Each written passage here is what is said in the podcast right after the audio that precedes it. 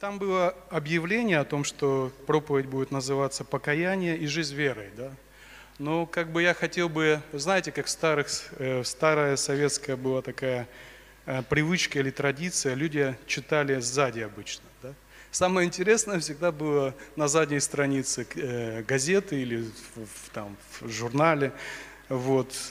Любой журнал, я помню, любой журнал возьми, хоть там «Ровесник» там, или еще там какие-то там «Вокруг света», там, везде самое интересное было всегда в конце. Да? Поэтому я решил э, немножко поменять да, и сначала сказать о том, что я хотел сказать в конце, о жизни верой. Потому что боюсь, что я могу не успеть дойти до этого. Э, Вы знаете, есть место Писания, и мы его часто цитируем. Мы очень часто, очень много цитируем места Писания, забывая, не то что забывая, мы не интересуемся вообще, откуда оно, эм, где оно прозвучало. А, Например, «Все могу в укрепляющем меня Иисусе», это апостол Павел говорит о том, как он живет среди гонений, среди трудностей, среди э, недостатка и так далее. Он говорит, я все могу в укрепляющем меня Иисусе Христе. Это не значит, что он может прыгать без парашюта с самолета, это не значит, что он может там делать какие-то странные вещи. Он говорит, что Бог дает мне силу проходить через трудности. Я все могу в укрепляющем меня Иисусе Христе. Да? А Сегодня прозвучало место торжествовать в Иисусе Христе. Да? Мы торжествуем, опять же, там говорится о трудностях, гонениях и, и проблемах. Да? И есть одно место Писания, которое мы часто цитируем, которое звучит так. «Праведный верой жив будет». Да? Знаете такое место Писания? А вы знаете, откуда оно и в связи с чем оно было сказано? Это место Писания, это слова, э, слова пророка Авакума. Вторая глава. Э, ну, прежде чем туда перейти, я помню, когда начиналось э, пробуждение, да, начиналось вот э, харизматическое обновление, была очень популярна песня «Врывается в город, по стенам бежит». Кто-то помнит, да? Вот старые, старые заулыбались, те, которые тех времена. Мы помним, пели «И перед армией его никто не устоит, вас трубите трубы на Сионе». И вы знаете, я всегда пел, когда эту песню, я думал, что армия, которая врывается в город и по стенам бежит, это мы. Мы скоро захватим, мы скоро будем в правительстве, мы скоро христиане изменят и так далее. Но если мы прочитаем, о ком это говорится, это Иаиля, вторая глава. Первой главе сначала говорится, а потом во второй э, эти слова, да? Вторая глава, первый стих. «Трубите трубой на Сионе и бейте тревогу на святой горе моей. Да трепещут все жители земли, ибо наступает день Господень, ибо Он близок, день тьмы и мрака, день облачный и туманный. Как утренняя заря распространяется по, гор, по горам, народ многочисленный и сильный, какого не бывало от века, и после того не будет в роды родов. И в первой главе Иаиля говорится о том, что Бог говорит, я подниму армию. И он говорит о вавилонянах. Он говорит о том, что Вавилон придет – захватит. И это армия, которая бесполезно сражаться. Да? А Вакум в первой главе то же самое, он пишет о том, что Бог говорит, я подниму издалека народ сильный. Да? И вы не знаете, недавно у меня было такое переживание, я молился а, за нашу страну, за Украину. Я не буду говорить о том, что я какие-то супер откровения получил или еще что-то. Но а, вот я как-то, когда читал эти слова, в первой главе Авакума Бог ему открывает, что скоро придет война, скоро придет враг. Причем придет враг настолько сильно, что это как каток, который просто укатает все. И он говорит, бесполезно с этим бороться. Авакум молится за свою страну. Да? И Бог ему говорит – Придет, обязательно придет, говорит. Вот представьте, вы пророк, и Бог вам открывает, что скоро придет враг, как наводнение. Да? Причем, говорит, мощный, сильный, и говорит, и, и вторая глава Авакума начинается с таких стих Авакума. Первый стих второй главы. «На стражу мою стал я, и стоя на башню наблюдал, чтобы узнать, что скажет он во мне, и что мне отвечать по жалобе моей. И отвечал мне Господь и сказал, запиши видение, то есть Бог ему дал сначала откровение. Он говорит, запиши видение и начертай ясно на скрижалях, чтобы читающий легко мог прочитать, чтобы не было никаких э, разночтений. Четко это запиши. Ибо видение относится еще к определенному времени и говорит о конце и не обманет. И хотя бы и замедлило, жди его. То есть то откровение, которое Бог ему дал, он сказал, жди его. Да?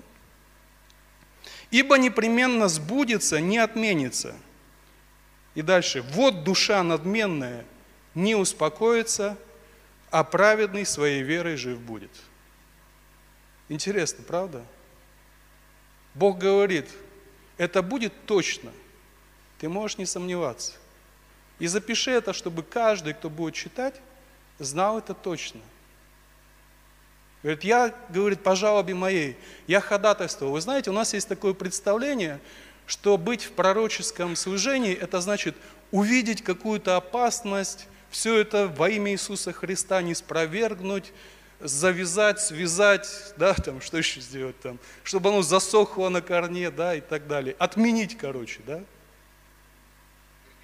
И именем Иисуса, где двое или трое собрались, им будет, что бы они ни скажут, да. Но здесь, э, здесь пророк, он встречается с такой проблемой. Он начинает молиться, и Бог ему открывает интересный принцип.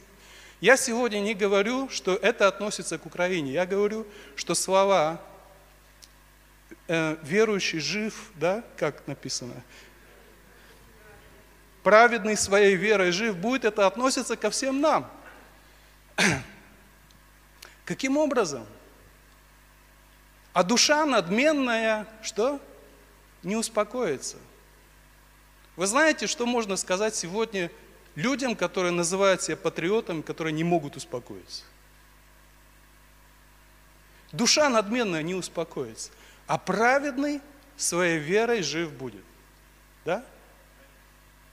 То есть праведный человек своей верностью Господу во все обстоятельства, во все проблемы, которые не придет, он жив будет своей верностью, он будет хранить Божье Слово, он будет держаться за Господа, и Господь его проведет.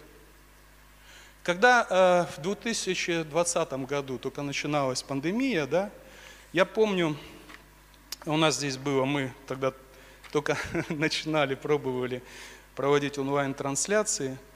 И мне было как-то вот такое, ну не то что откровение, а я просто э, вспомнил, что я когда-то читал о том, э, как э, э, есть специальное средство для военных летчиков, которое, это медицинский препарат, который дает им значит, возможность в самой критической ситуации оставаться спокойными. Да? То есть это препарат, не который дает им способность очень быстро считать ситуацию, просчитывать, как теперь выйти или еще что-то. Он не дает им смелости какой. Все, что он дает им, спокойствие. То есть 95% того, что он погибнет, и всего 5%, что он выживет. Этот человек остается спокойным и делает все, чтобы эти 5% состоялись. Да? Вы знаете, Иисус говорит, храните мир, особенно когда говорится о последнем времени. Плод правды сеется в мире тем, кто хранит мир. Написано, что уныние в народах, да, там будут стенать, будут то-то. Это, хри... это о христианах написано? Нет. А он говорит, когда вы увидите это сбывающимся? Ободритесь, да? Господь говорит, ободритесь. Поэтому праведный верой жив будет. В любых условиях. Я не говорю о том, что не надо молиться, не надо противостоять. Мы молимся и противостоим. Мы молимся, мы просим. Вы знаете, еще, еще одну вещь я заметил. Сегодня есть разные виды молитв, да? Есть э, молитвы э, ходатайства и прошения у Бога. Вот я как-то вот почувствовал, что мы, как христиане, мы уже забыли, что такое действительно просить у Бога. Иногда слушаешь молитву, и такое впечатление, что человек дает Богу указания. Господи, то-то-то, то-то-то, я верю, ты должен это, ты должен... Аминь, аминь, аминь. То есть, знаете, такое он дал распоряжение Господу, сказал, ну, Господь, ты ж видишь, вот задача поставлена, да, все по Слову Божьему, давай, вперед. Да? Есть прошение, мы просим, не мы ему указываем, а мы от него зависим, понимаете? Мы ищем, мы ищем его водительство, мы ищем его водительство в наших ситуациях. Да? Пусть Господь благословит нам. Ну вот это последнее, что я хотел сказать, да. Теперь перейдем к первому говорит, сначала срочное, а потом важное. В прошлый раз, э, в прошлый раз я проповедовал и говорил о том, что э, в христианской, в нормальном христианской жизни, в нормальном христианском рождении э, присутствуют четыре, четыре пункта, да? Значит, их можно образно назвать 4 П, да? Первое – покайся, Бог говорит покайся – Второе, он говорит, поверь, веруй. Третье, покрестись, да? Прими водное крещение. И четвертое, прими Духа Святого. Это все четыре, все четыре, которые идут вместе, да? Вот смотрите, и э, я говорил о том, что на самом деле библейское учение это не просто абстрактное какое-то учение, это учение мы можем назвать библейским, если это учение показывает нам следующий шаг, который мы должны сделать в своей жизни. А вот брат Дерек Принц говорит, все, что не практично, все не, это не духовно. Духовность, настоящая духовность всегда практична. Да? Она всегда связана с нашей жизнью, а не просто с нашими мозгами или эмоциями. Да? И написано 1 Иоанна 2.5, я об этом говорил. «И кто соблюдает Слово Его, в том истина, любовь Божия совершилась. Из всего узнаем, что мы в Нем». Итак, Бог достигает в нас совершенства. Как мы становимся совершенными? Бог говорит, мы это делаем, мы слышим Слово Божие, исполняем его, и Бог совершает, да? И Бог совершает в нашей жизни. Иакова 1.25. «Но кто вникнет в закон совершенный, закон свободы, и прибудет в нем, тот, будучи не слушателем забывчивым, но исполнителем дела, блажен будет в своем действовании». И удивительная молитва апостола Павла, 1 Фессалоникийцам 2.13. «Посему и мы непрестанно благодарим Бога, что, приняв от нас слышанное Слово Божье, вы приняли не как Слово человеческое, но как Слово Божье, каково оно и есть поистине, которое действует в вас, верующих. Он благодарит Бога за то, что христиане приняли Слово Божье правильным образом. Они приняли, да, Бог действует, Бог совершает – внутри них. Итак, вот есть 4, 4П, да, так называемые. Я говорил о том, что обычно в обычных э, двигателях, машинах 4 цилиндра, да? Помните об этом, да? Как мы можем на нашу христианскую жизнь это перенести? Если есть только три из четырех, это называется двигатель троид. Да? Что значит двигатель троид? Значит, машина издает шум, да? Она не может вести большой груз. Она едет, но она как бы вот, ну, как бы в таком состоянии очень нестабильном и опасном. Ведь если нет полноты в христианской жизни, иногда смотришь, христианин троит, да? Что-то его, один брат у нас есть такое у него выражение, колбасит, говорит, чего-то брата нашего, колбасит, да? Три только цилиндра работает, четвертый не работает. Два цилиндра. Два цилиндра может ехать, еще больше его трясет, да? Может ехать, но только в благоприятных условиях, чуть-чуть под горочку. Это я, знаете, сравниваю с христианами, которые еле-еле верят, но еще при случае, если их еще в церкви никто не обижает, знаете. При очень благоприятных условиях, когда им помогают, когда немножко в горочку, он еще верит, знаешь, два цилиндра, два цилиндра работает. Один цилиндр – это когда что-то одно это чихнуло, да? Если бы, о, брат, брат, значит, что-то одно из четырех этих сработало – и мы сразу поздравляем, а он, он потом, ну ничего, на месте как стоял, так и остался. Ну, произвел какой-то звук, что-то вроде бы шевернулось у него там, что-то он даже сделал, может быть, но остался стоять на месте. Итак, первое, первый из этих четырех, самый первый шаг, который нас вводит во взаимоотношения с Богом. Вы знаете, а, это настолько стало пренебрегаемо, что сегодня многие христиане нуждаются, нуждаются в покаянии на самом деле.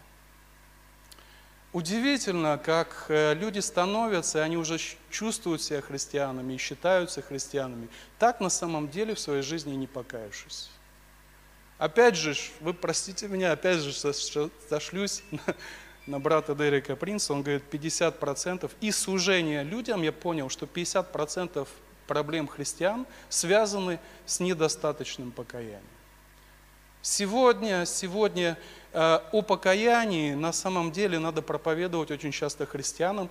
Для чего? Не для того, чтобы кого-то ввести в смущение, для того, чтобы понять, понять, в каком состоянии ты находишься пред Богом.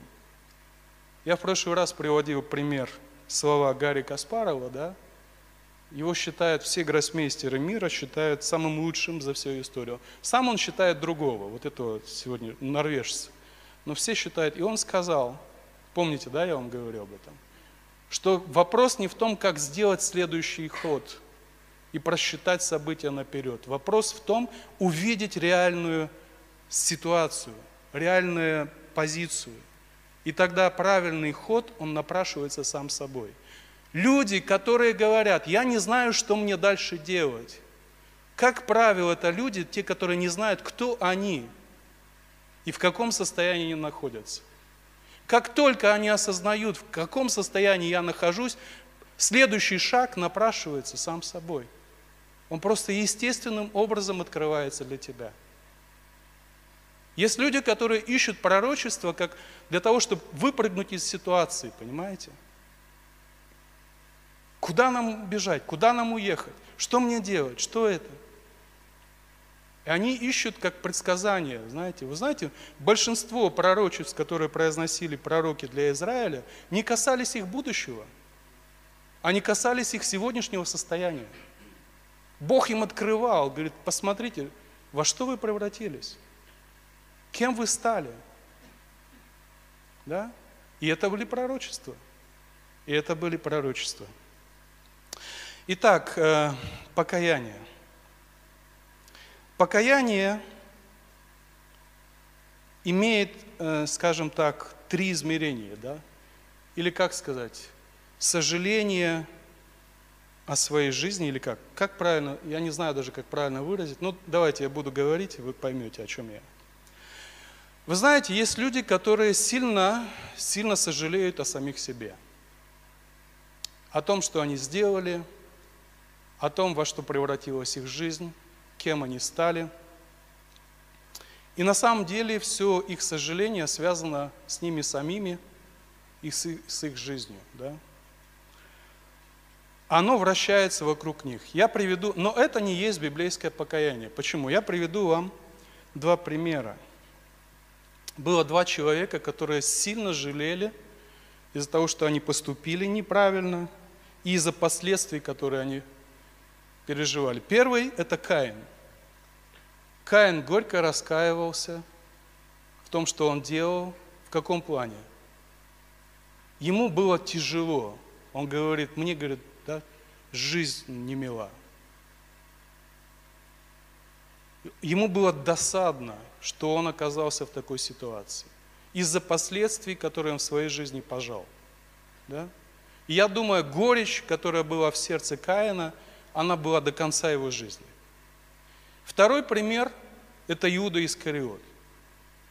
Мы не знаем, что на самом деле он переживал. Там, может быть, и угрызения совести были, и все. Но ему стало досадно до такой степени, что он не хотел жить. И он пошел и что? Повесился, да? Тяжело ему было. Поверьте, тяжело. Ему тяжело было. Он мучился внутри. Но все эти мучения были связаны с ним самим. Да? Так вот, первый уровень, это минимальный уровень, когда человеку жалко самого себя. Может быть, из-за послед... из ошибок. Он не столько об ошибках своих жалеет, как о тех последствиях в результате, которые стали ну, для него болезненны для него. Второй уровень это когда человеку, он чувствует чувство угрызения совести из-за того, что он сделал кому-то. Да? Например, например, своим близким и родным.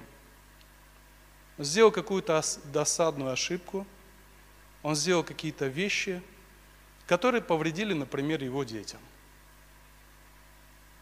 Или он сделал что-то в отношении там, своего ребенка брат рассказывал о том, что он общался с одним человеком, у которого было глубокое чувство вины из-за того, что он вел беспутный образ жизни, и у него родилась дочка с вереническим заболеванием. И у него было чувство вины по отношению к своей дочери. Это нормально, это хорошо. Но вы знаете, это не покаяние. И третье, это когда мы осознаем, что мы причинили самому Богу.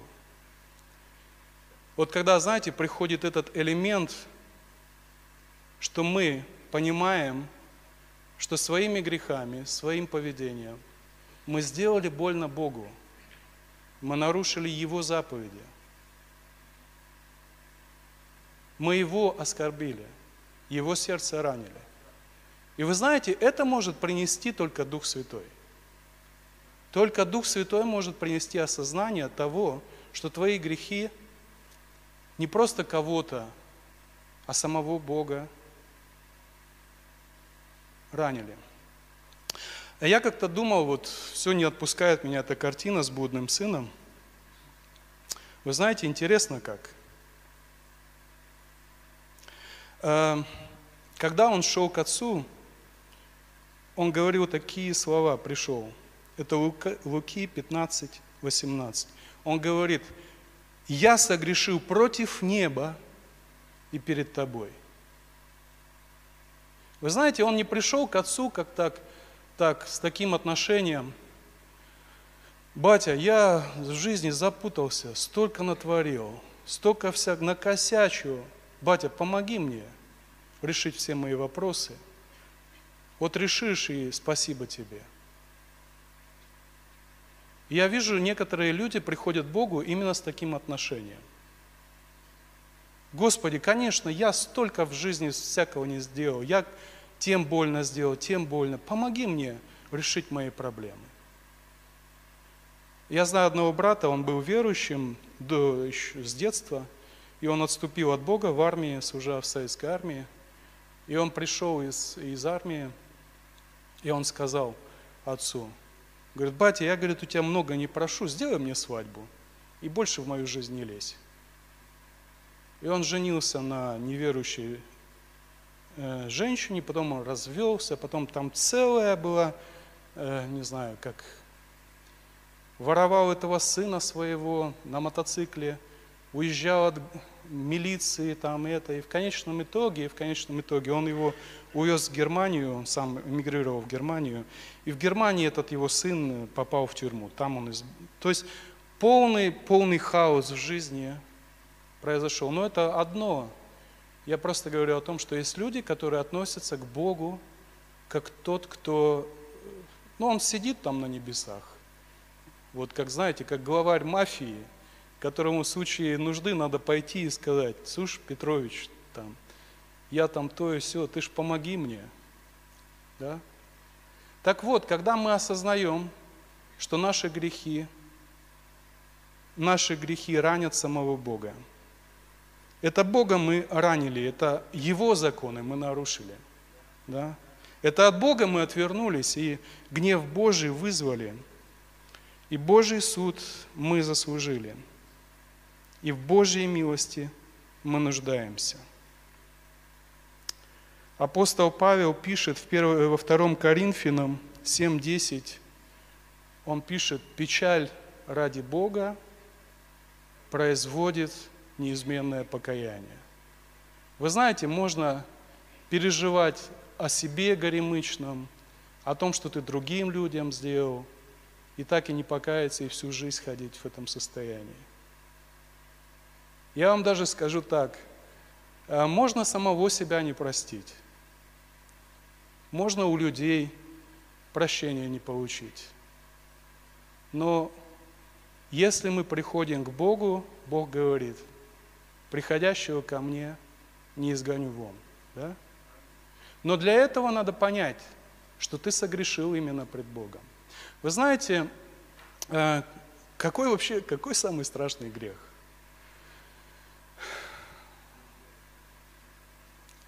Э, помните, когда Бог навел потоп, что Он сказал?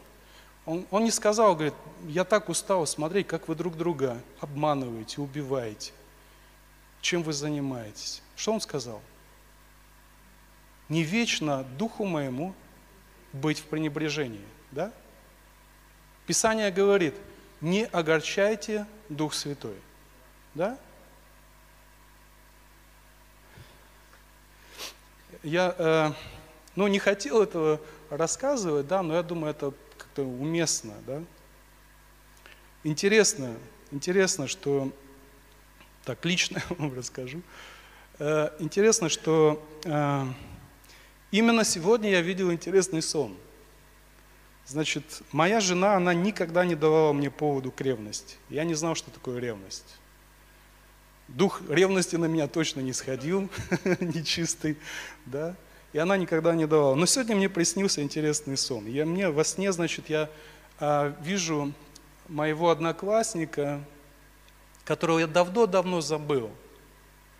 Он двоечник вообще был, такой, ну, такой парень. И она так с ним вежливо разговаривает, так все, он так это. Мы втроем, я, она и... И потом я обращаюсь к ней, она на меня так смотрит, как на мебель, сквозь меня. Да? И вы знаете, это такое переживание, это так меня как-то... Я никогда это... Я проснулся в таком состоянии, и мне, знаете, пришла какая мысль – Думаю, а как Бог смотрит на нас? Написано, Дух Божий любит до ревности. Что это значит? Вот мы с этим двоечником, сатаной, да, вежливо так общаемся, с миром с этим, а в Бога смотрим вот так вот. Никаких проявлений, да, никаких чувств. Знаете, как это ранит сердце Божье? Пренебрегали Бога. Не все из нас грабили банки, убивали, но все из нас в нашей жизни мы пренебрегали Бога. Бог делал все в нашей жизни, Он благословлял, многих людей от смерти спасал. Но люди пренебрегали Бога. Это самое страшное, что может быть. Это вызывает Божью ревность, это вызывает Божий гнев. Да?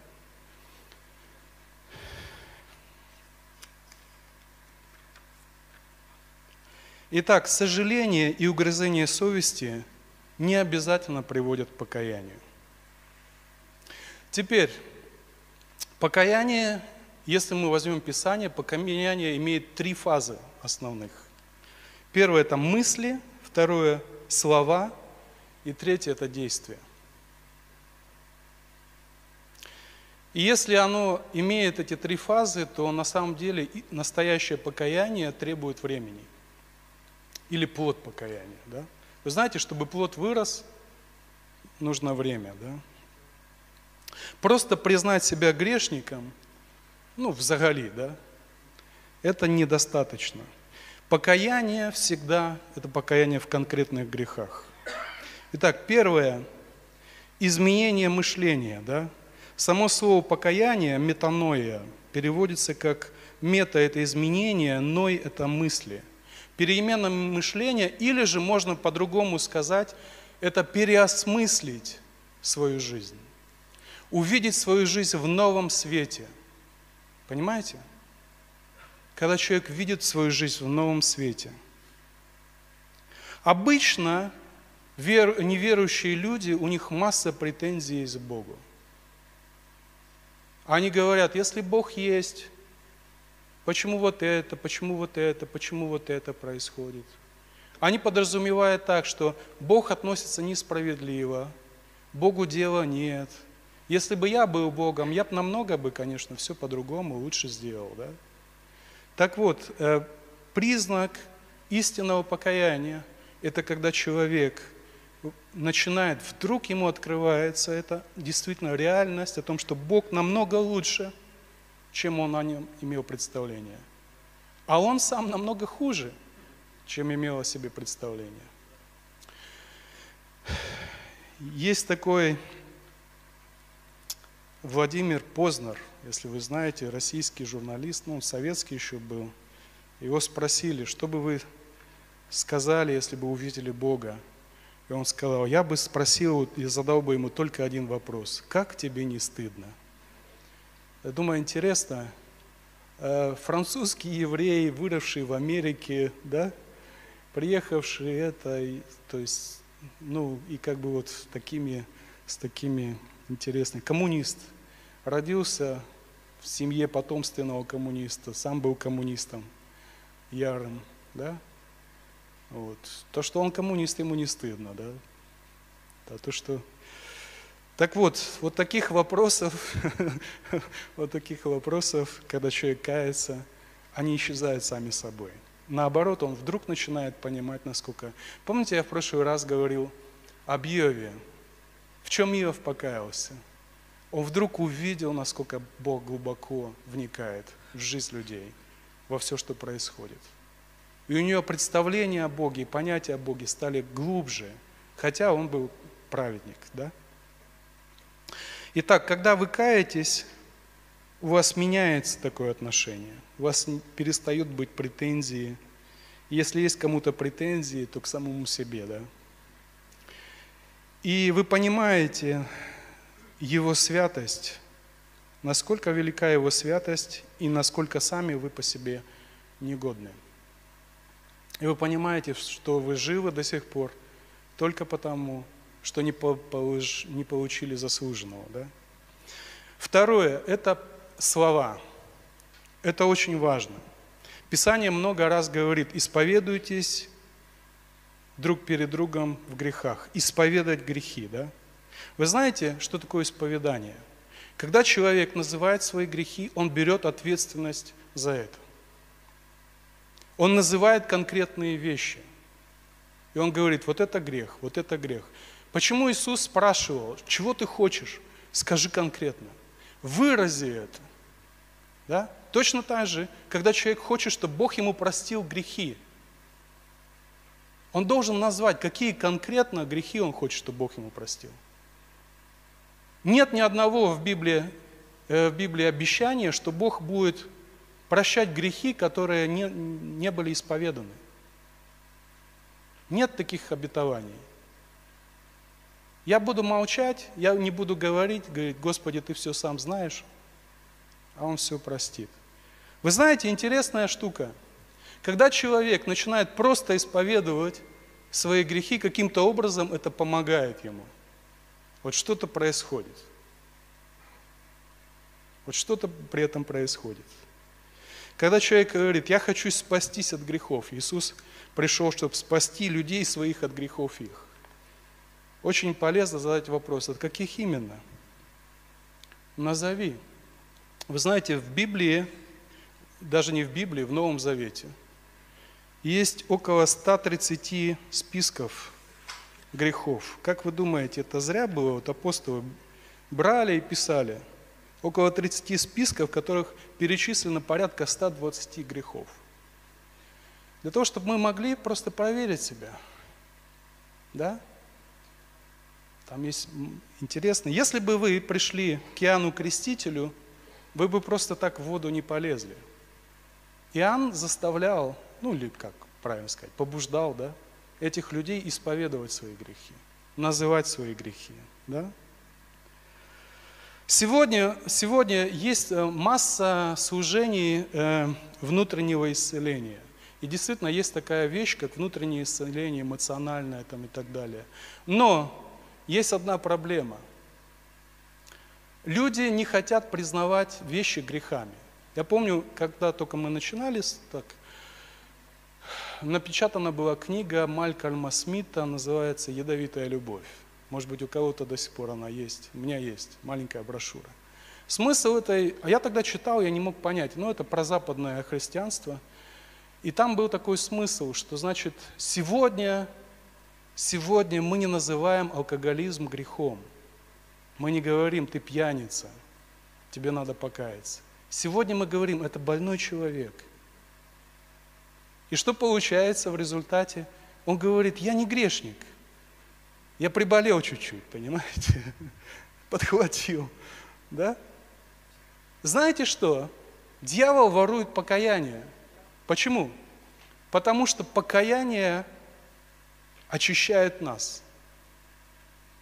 Кровь Христа очищает от грехов, она не очищает от проблем.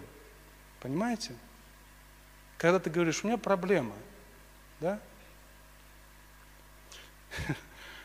Я помню, у нас был, был брат один, он говорит, сестры, помогите, я нуждаюсь, я это, помогите, спасите меня. Тянет меня на алкоголь. И наши добросердечные сестры, значит, а он не жена, ну как, холостой, и сестры решили устроить, помочь брату, да, решили устроить у него этот дежурство со своими, значит, котомками, это 90-е годы, представьте, они приходили, они там варили его это, и сестры говорят, вроде никуда не выходил, они посменно там, чуть ли не ночами нет, никуда не выходил, смотрим, ходит пьяненький, говорит опять. Что такое, говорит. Потом находят бутылка водки за унитазом, понимаете, спрятана. А он, спасите. Ну, это как пример просто. Я, просто, знаете, человек не хочет покаяться на самом деле. Говорит, я больной, мне надо помощь. Помогите мне. Да?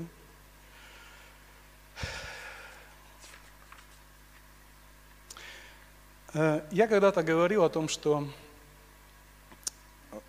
наша жизнь в основном зависит не от наших действий, а от наших реакций.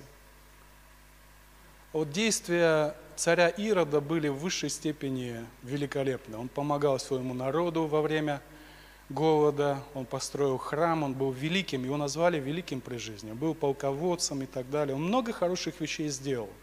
Но его реакции были интересны. Когда он услышал, что пришел новый царь, реакция какая была? Перебить детей. Да? Его реакция была на, на, когда он слышал, что кто-то из его близких хочет стать царем вместо него, он половину, больше половины своей семьи вырезал из страха. Это была его реакция. Да? Так вот, наша жизнь, наша жизнь, вы знаете, мы не можем контролировать и не отвечаем за те вещи, которые люди сделали против нас. Но мы отвечаем за нашу реакцию, как мы отреагировали на это. Я, по-моему, уже об этом говорил тоже в 69-ю, когда мы ездили в колонию. Братья говорили, мы, говорит, знаем, что это наш брат по одному признаку. Человек говорит, я виноват, я должен здесь сидеть.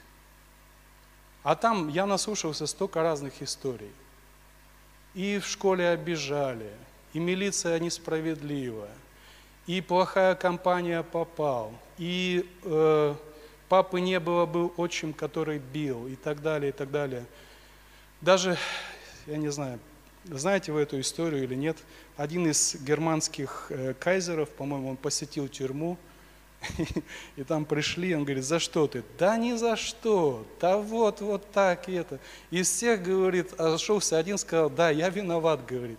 Говорит, срочно, говорит, говорит, выгоните этого человека, чтобы он не испортил всех остальных, говорит. Это, это преступник и грешник, понимаете, из этой тюрьмы, да. И братья говорили, что много, вы знаете, много несправедливости в нашей жизни.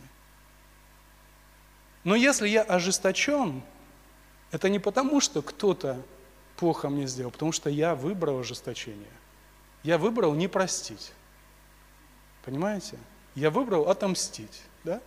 В конечном итоге никто из людей не скажет, я стал вором, убийцей или там еще кем-то. Ну, я не виноват в этом.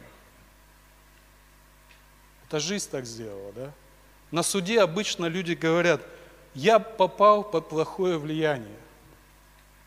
Никто не говорит, я выбрал плохую компанию.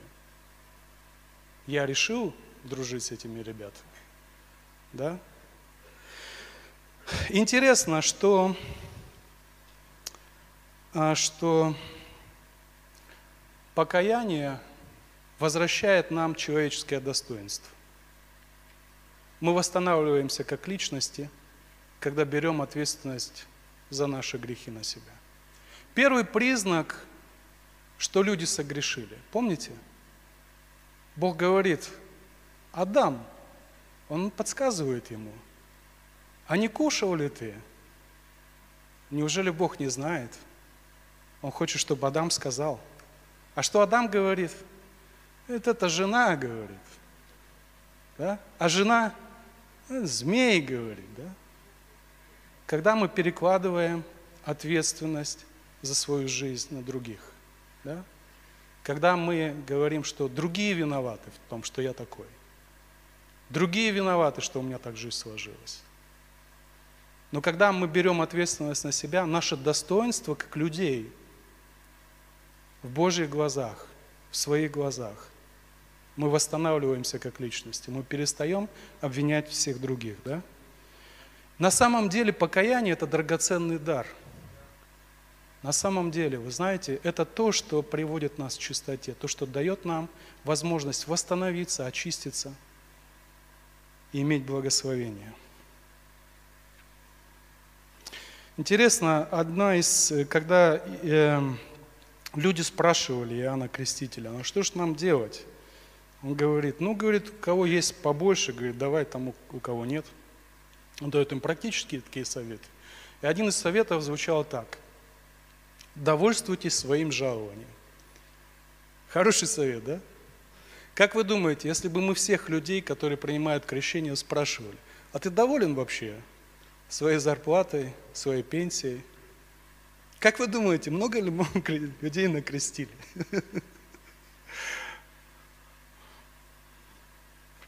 Ну ладно, это, я смотрю, не, не, не, веселая шутка получилась, да? Может быть, вы заснули?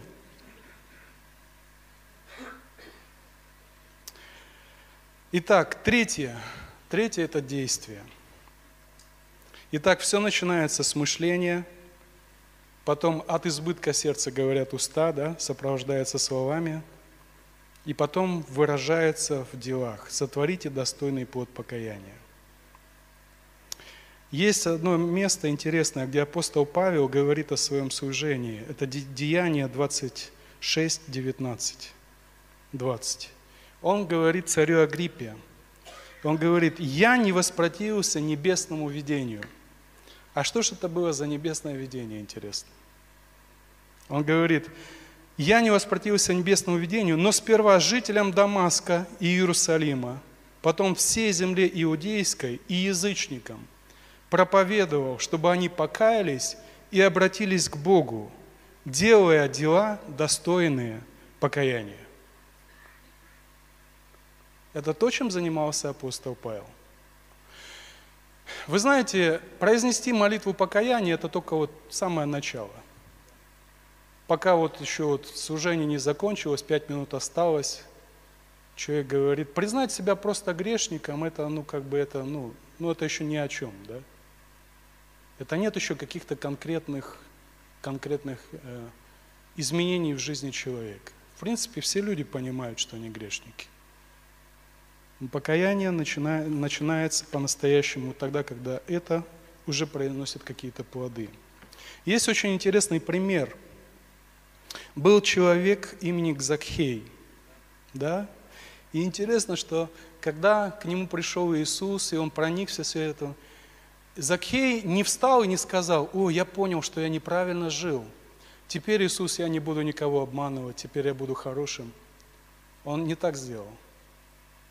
Он говорит, я знаю, что есть обиженные мной люди. Да? И я, говорит, в четверо воздам. Кого обидел? Он не просто говорит, обещает. Он знает конкретно, что он надел, и он делает. И что говорит Иисус? Ныне пришло спасение дому всему. Да? То есть иногда, иногда, очень часто, если есть возможность, покаяние подразумевает возмещение ущерба. Есть моменты, когда мы не можем возместить ущерб. Но когда мы можем, и в силах, и у нас есть возможность, мы должны возместить этот ущерб. Э, я помню, когда, когда я покаялся, у нас было очень, и здесь я тоже, когда приехал, помню, было, что люди, когда они каялись, они выбрасывали оккультные вещи, все купленное, сворованное, купленное, сворованное, освобождались от всего. Я в прошлый раз говорил о том, что я увлекался рок-музыкой. знаете, когда я покаялся, для меня это было идол.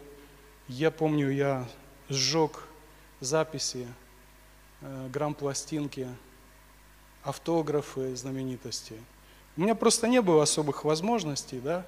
Вы знаете, какое чувство переживал, когда ты, вот ты знаешь, вот эта грамм-пластинка, ты ради нее в другой город ехал, два часа до открытия магазина приходил, стоял. Это такой идоляка, да. Были грамм-пластинки, у меня была одна очень редкая, она маленьким тиражом издалась. Сегодня она большие деньги бы стоила. Но я освободился от этого. Я знаю, что и в Писании говорит, помните, они оккультные книги собрали. Они это все же сожгли. Есть одна проблема, которая пришла в результате прихода греческого мышления в христианство. У греков была, они были философы, и у них была одна проблема. Они не могли соединить физический мир с духовным. Для них это была противоположность. И э, вы помните, когда апостол Павел проповедовал в Афинах, они смеялись, когда он стал говорить о чем? О воскресении. Почему они смеялись? Потому что греки верили в загробную жизнь. Но они верили, знаете как, что вот мы живем в этом физическом мире, он грязный, он грешный, он подвержен тлению, мы стареем и так далее. А есть идеальный мир, в который мы переходим после смерти. И когда им говорят, что воскресение опять твоего старого тела, для них это казалось глупостью. Для них это было несовместимо. И сегодня есть такое, есть такое раздвоение в мышлении. У евреев такого раздвоения не было, но в христианстве, ну, в наше сознание, да, европейское, да, скажем так, цивилизация это пришло. В Библии, например, нет такого понятия мирская работа. Если ты христианин, это христианская работа. Понимаете? Вот нет такого разделения, разграничения. Когда я сегодня слушаю вот эти сказки о том, что оказывается, товарищ Сталин глубоко верил в Бога, по вечерам, по ночам ездил в церковь, молился там, поклоны это. А днем, в свободное от духовности время, он подписывал указы об этом, о расстрелах, да, и так далее. И у людей раздвоенность такая, да, понимаете? У евреев этого не было никогда. Для евреев духовный и физический мир переплетены. Почему? Потому что Словом Божьим сотворен этот мир – Понимаете? Словом Божьим сотворен этот мир. И в Писании мы встречаем такие интересные вещи. Он говорит, гнушайтесь даже одеждой, оскверненной плотью. Да ну что ты, брат, помолись там это. Для них это было что-то существенное. В Библии, в Новом Завете вы нигде не встретите такие слова о том, что хлеб причастия – это символ.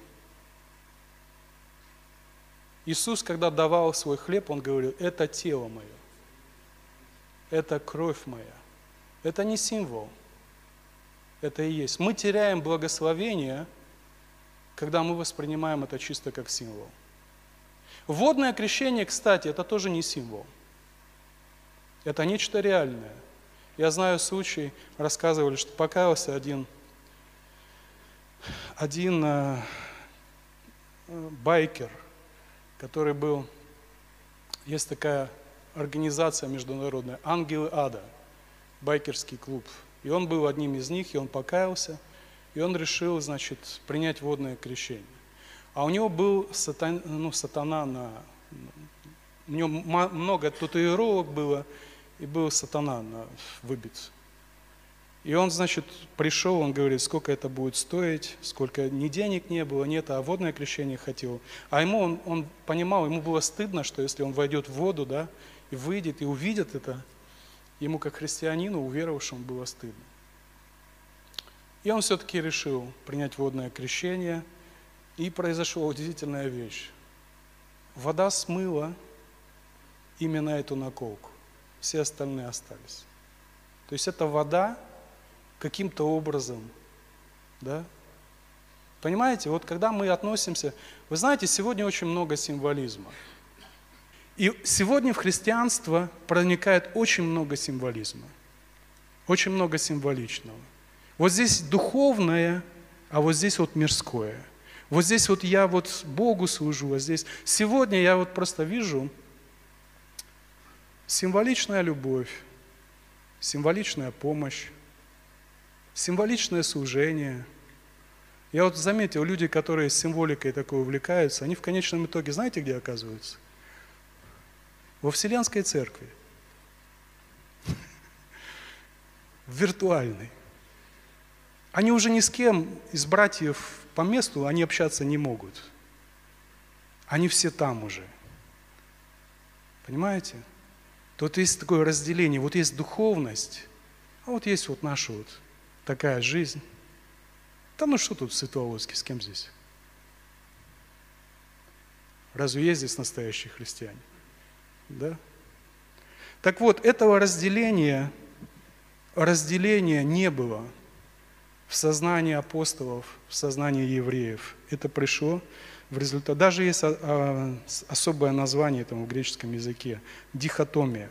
Дихотомия – это рассекать надвое. То есть, когда, ну, как бы двойственность такая. В жизни человека приходит двойственность. А Господь, Он хочет чего? Целостность. Да? Аминь, братья и сестры. Итак, следующее, последнее. Как помочь людям покаяться? Хороший вопрос, да? Мы можем помочь. Мы можем помочь. Мы можем помочь пережить людям это благословение. Первое.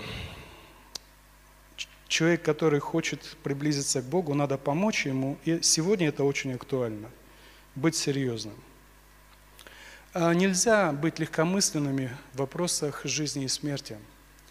Мы можем взять пример самого Христа.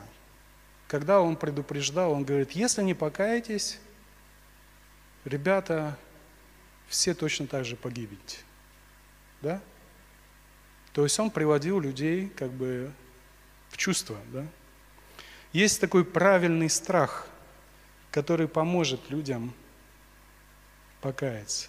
Я хочу задать вам вопрос. Как вы думаете, в глазах Божьих, а что важнее что, э, что весомее или как? Праведность или люди?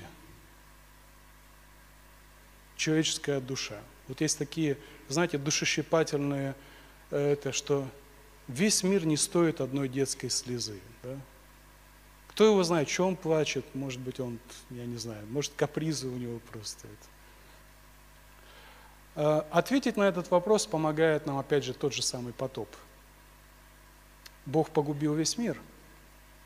Это Он погубил. Это не сатана. Да? Иисус сказал интересные слова. Он сказал,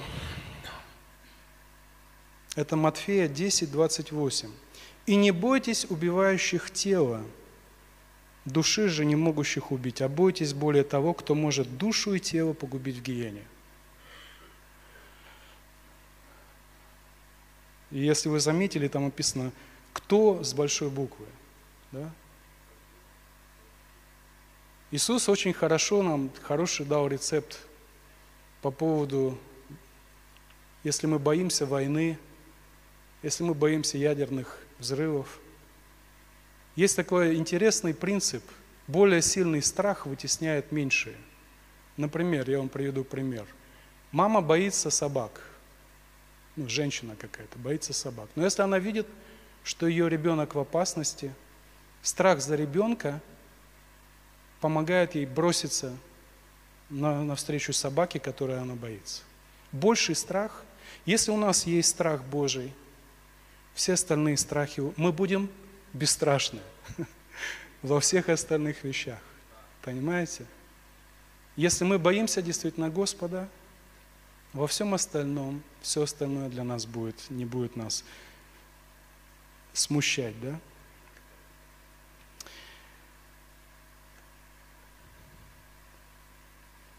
Писание говорит, начало мудрости – страх Господень. И вот для того, чтобы помочь человеку, надо просто, это правда, ему надо об этом рассказать. Писание говорит о том, что э, есть люди, которые Библия называет негодными. Например, Матфея 5 глава 13 стих написано «Вы соль земли, если же соль потеряет силу, то чем сделаешь ее соленой?» она уже ни к чему не годна, как разве выбросить ее вон на попрание людям. Матфея 25:30 написано так. «А негодного раба выбросьте во тьму внешнюю, там будет плач и скрежет зубов». Сказав сие, Иисус возгласил, «Кто имеет уши, да слышит». Итак, соль, которая потеряла силу, она на ощупь как соль, она выглядит как соль, да, но она негодная – вот есть вещи, которые у нас пришли в негодность, да? Например, там какой-нибудь, не знаю, старый радиоприемник. Он выглядит как радиоприемник, ручки крутятся, как у радиоприемника, да? Но он не работает, он негодный. Что делать с негодными вещами? Утилизирует, да?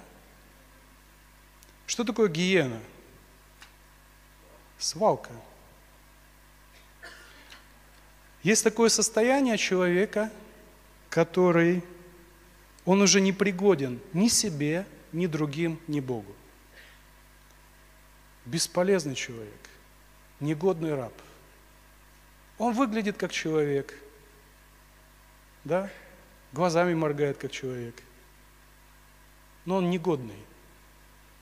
Для Бога негодный, и для людей негодный, и для самого себя негодный. Ад – это место, без всяких, если даже мучений, это там, где собраны люди, которые негодны. Представьте себе в таком обществе оказаться. Самому, во-первых, оказаться негодным, бесполезным.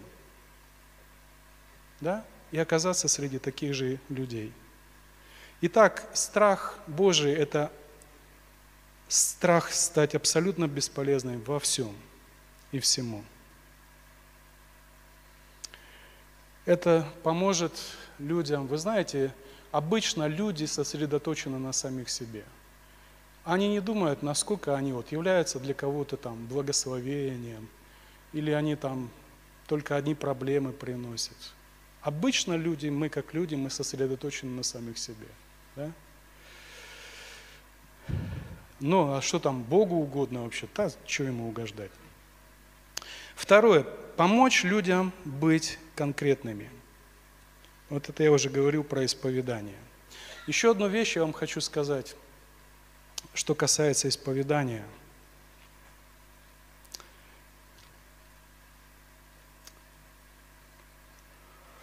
Ну,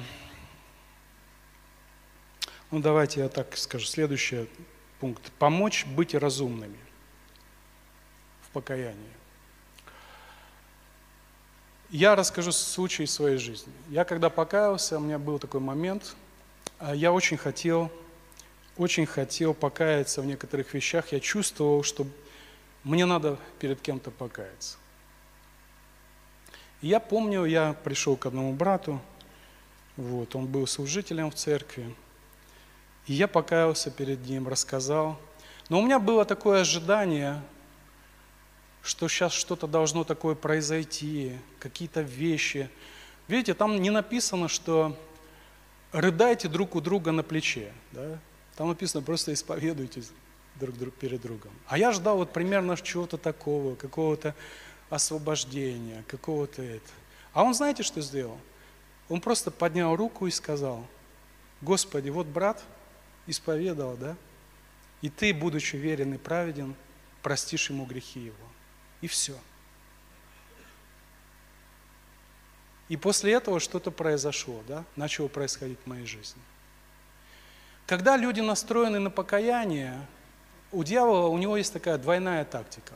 Первое, он хочет удержать человека, а второе, он хочет его как-то каким-то таким образом, что там должны быть обязательно слезы, он должен рвать на себе рубашку, он должен чувствовать себя виноватым, что он так и сделал. Библия нигде об этом не говорит. Может быть, будут слезы. Может быть, но абсолютно не обязательно. И когда вот это произошло, я после этого, э, когда люди приходили, братья, мы молились, я поступал точно так же, как этот брат. Я просто молился и говорю, Господь, вот человек исповедал. Не надо эмоционально как-то там подогревать. Не надо как-то что-то это делать. Есть люди, которые, вы знаете, они ищут. Вот есть люди, которые все каются и каются и каются. Им надо помочь принять Божье прощение. Им надо помочь показать, что это не связано, не настолько связано с эмоциями. Он исповедовал это, он сделал самое главное. Да? За него помолиться, благословить его – это очень важно. И потом, есть еще такое, я вам скажу одну вещь тоже. А, люди, с которыми я исповедовался, которые молились за меня, потом становились одни из самых моих лучших друзей. Вот каким-то образом это нас соединяло вместе. С другой стороны, я видел люди, которые, например, приходили и исповедовались в чем-то, потом я видел, как они жалели о том, что они это делали. Или они подозревали, что я, может быть, кому-то об этом рассказал, или еще что э, избегали меня. Да? Я вам хочу сказать, есть здравое, ищите здравого этого, ищите людей, которым вы доверяете. Если вы не доверяете, лучше не делайте. Потом вы будете ходить и жалеть. И говорить, а зря я туда пошел. Да?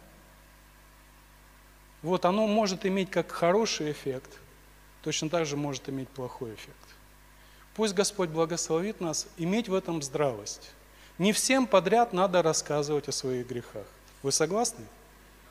Но некоторые уже убедились, да? Большинство, наверное, уже убедились. Но тем не менее, в этом есть сила, в этом есть благословение. И Библия много раз говорит нам об этом. Поэтому пусть Господь благословит нас – помочь людям быть разумными, быть трезвыми в их покаянии, в их обращении, помочь им принять, если немощная их вера и совесть, от Бога прощения. Да? И в то же самое время помочь им быть конкретными, помочь им быть серьезными в этом отношении. И Господь благословит нас. Аминь. Итак, это первый, это первый шаг. Хорошо, но очень важный. Очень важно на самом деле. Помолимся.